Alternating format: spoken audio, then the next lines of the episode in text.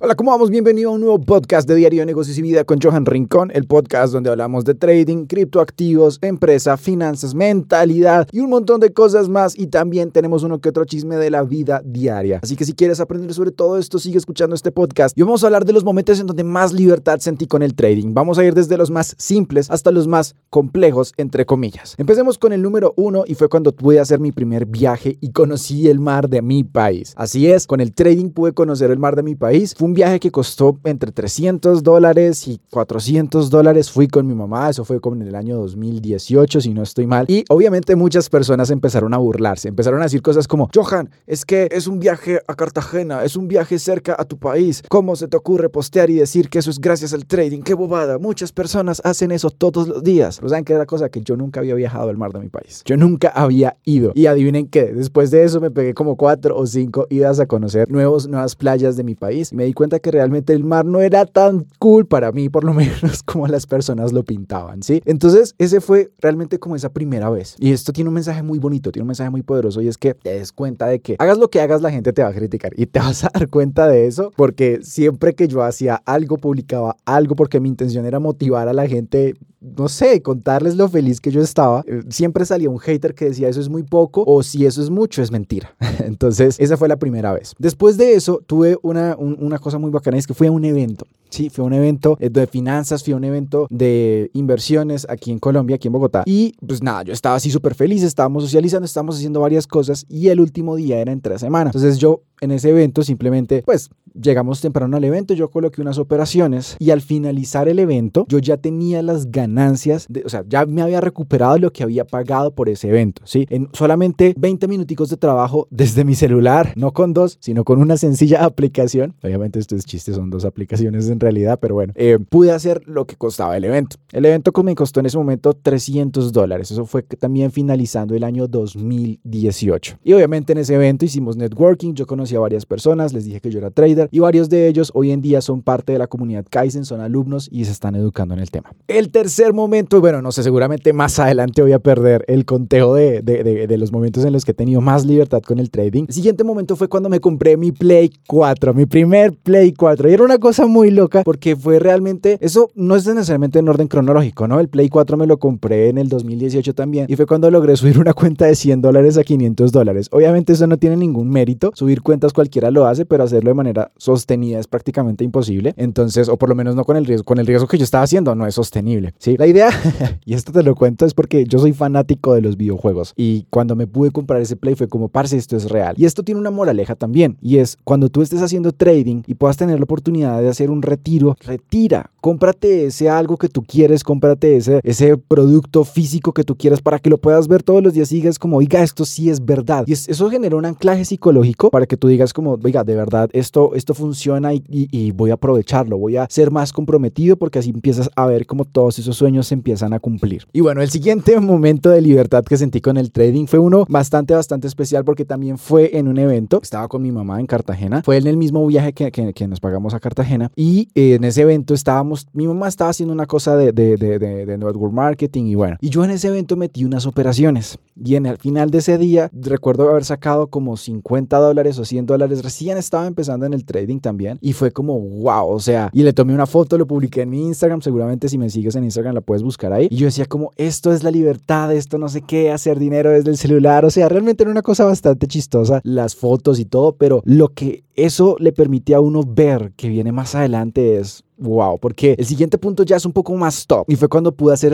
un retiro de aproximadamente 25 mil dólares para mi primer carro. Y fue genial porque claramente cuando saqué el carro, lo pagué, fue como, wow, o sea, esto funciona, o sea, ya no es un Play 4 físico que tengo ahí, sino es comprar mi primer carro. Yo me acuerdo que eso fue una odisea porque yo no sabía si sí, yo no sabía, yo decía, esto seguramente es una mala inversión, porque bueno, y obviamente salieron las personas a decir como, ay, pero si es tan bueno en inversiones, porque si compra un carro, no sé qué, si tiene la educación financiera tan... Y no sabían que ese carro me lo compré con inversiones, precisamente. Ya saben que la ley, digamos que debemos aplicar en nuestras vidas con, con, con finanzas finanzas, en nuestras finanzas personales, es que nosotros debemos es gastarnos el dinero de nuestras inversiones y queremos gastarlo claramente, pero no el ingreso fijo, o sea, no es como ese ingreso lineal, sino ese ingreso residual de tus inversiones. Y ese carro me lo compré con, las, con el dinero generado por mis inversiones. Y fue una cosa bastante bonita porque yo me acuerdo cuando compré el carro, cuando lo saqué, yo, y también recuerdo que habían personas que decían, ay, pero solamente es un Jetta, no sé qué, como otros decían, parce, qué chimba, qué bacano, es un Jetta. Y eso es una moraleja nuevamente de que van a haber personas que se van a alegrar por lo que tú haces, van a haber personas que se van a enojar y van a haber personas que van a tener envidia. Y a otro porcentaje muy pequeño le vale tres pitos lo que tú hagas, pero créeme, hay un gran porcentaje de personas que se alegran aunque no te lo digan y eso los motiva, los inspira. Así que ya sabes también, eso es una frase que alguna vez coloqué y es que no importa tú qué hagas con tu vida, tus logros para el envidioso van a ser como si tú fueras un egocéntrico, un sobrado, un picado, no sé qué. Y para el soñador vas a ser inspiración. Entonces tú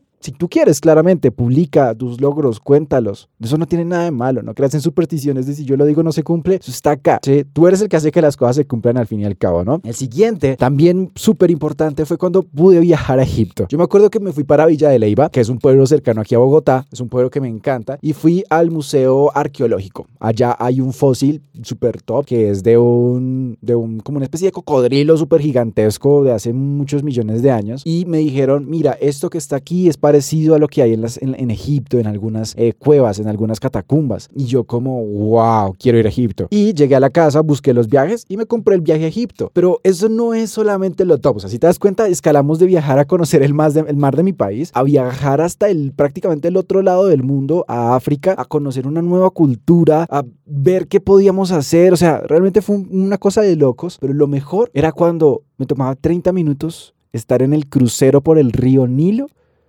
y hacerme casi que todo lo que me había costado el viaje al día. Ese, eso ya es un nivel de libertad top, porque es que te das cuenta de que el trading realmente se puede hacer desde cualquier parte del mundo siempre y cuando tengas internet. Pero obviamente para hacer eso, fíjate que eso lo hice en el año 2021. O sea, para yo poder llegar a ese nivel, yo estaba molestando con esto, haciéndome 30 dolaritos, 50 dolaritos. Recuerdo también un día que me hice 300 dolaritos en el año 2018 haciendo trading, ¿sí? Y muchas personas seguramente dicen, por ejemplo, acabo de subir un video donde explicaba cómo funcionaba el trading y por qué era un negocio bueno en TikTok. Y una persona colocó, ay, como siempre, los, eh, la gente habla de trading, pero no enseña cómo hacerlo. Y yo le comenté como, parce, o sea, llevamos cinco años mostrándole a las personas cómo se hace esto desde que ganaba como 30 dólares. Y pues es una cosa bastante interesante. Ya otro de los momentos que tuve así como más libertad con el trading fue cuando me compré mi primer carro de lujo.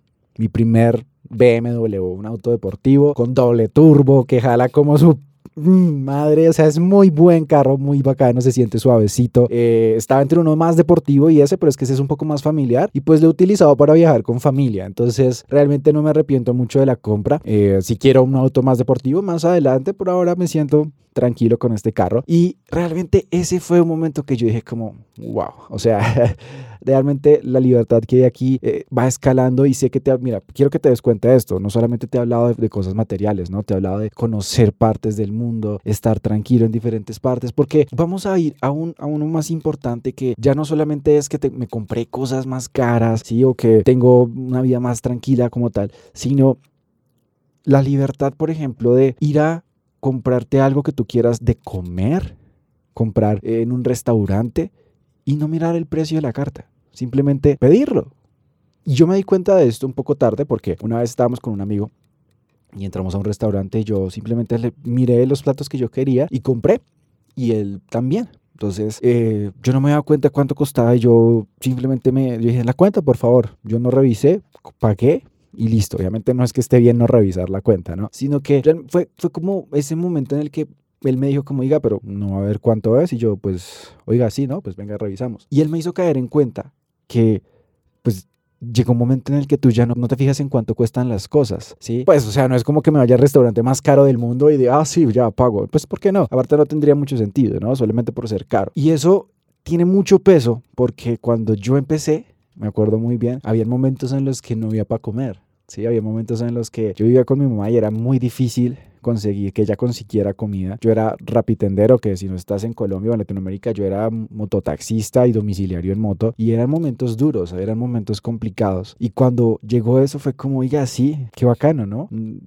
realmente hay un punto en el que esas cosas que tú empiezas a obtener son son buenas, ¿sí? Esa libertad, esa sensación de, tranquilidad. y llega un punto en el que, y esto es, con esto quiero cerrar este podcast, hablando con un alumno que ahorita es mi colega educador en Kaizen FX se llama Rodolfo, llega y me dice un día como, parce, pero es que estamos hablando como de algo que costaba como 500 dólares o 600 dólares. Llega y me dice, eso ni siquiera es lo que ponemos de stop loss. Si tú no eres trader y estás interesado en esto, el stop loss es como ese margen de pérdida que usualmente es el 1% o el 0.5% de tu cuenta. Y decíamos eso molestando porque es verdad, o sea, ya el stop loss que existe hoy en día o ese margen de pérdida de 0.5% del total del capital que gestionas o del 1% son 2.000, 3.000 dólares. A veces inclusive hasta más. Entonces, como que la vida va evolucionando a un punto en el que tú descansas, haces lo que te gusta, no solamente lo que quieres, sino lo que te gusta, lo que te hace crecer. Y esto te permite ayudarle a otras personas, te permite hacer que otras personas estén en este camino.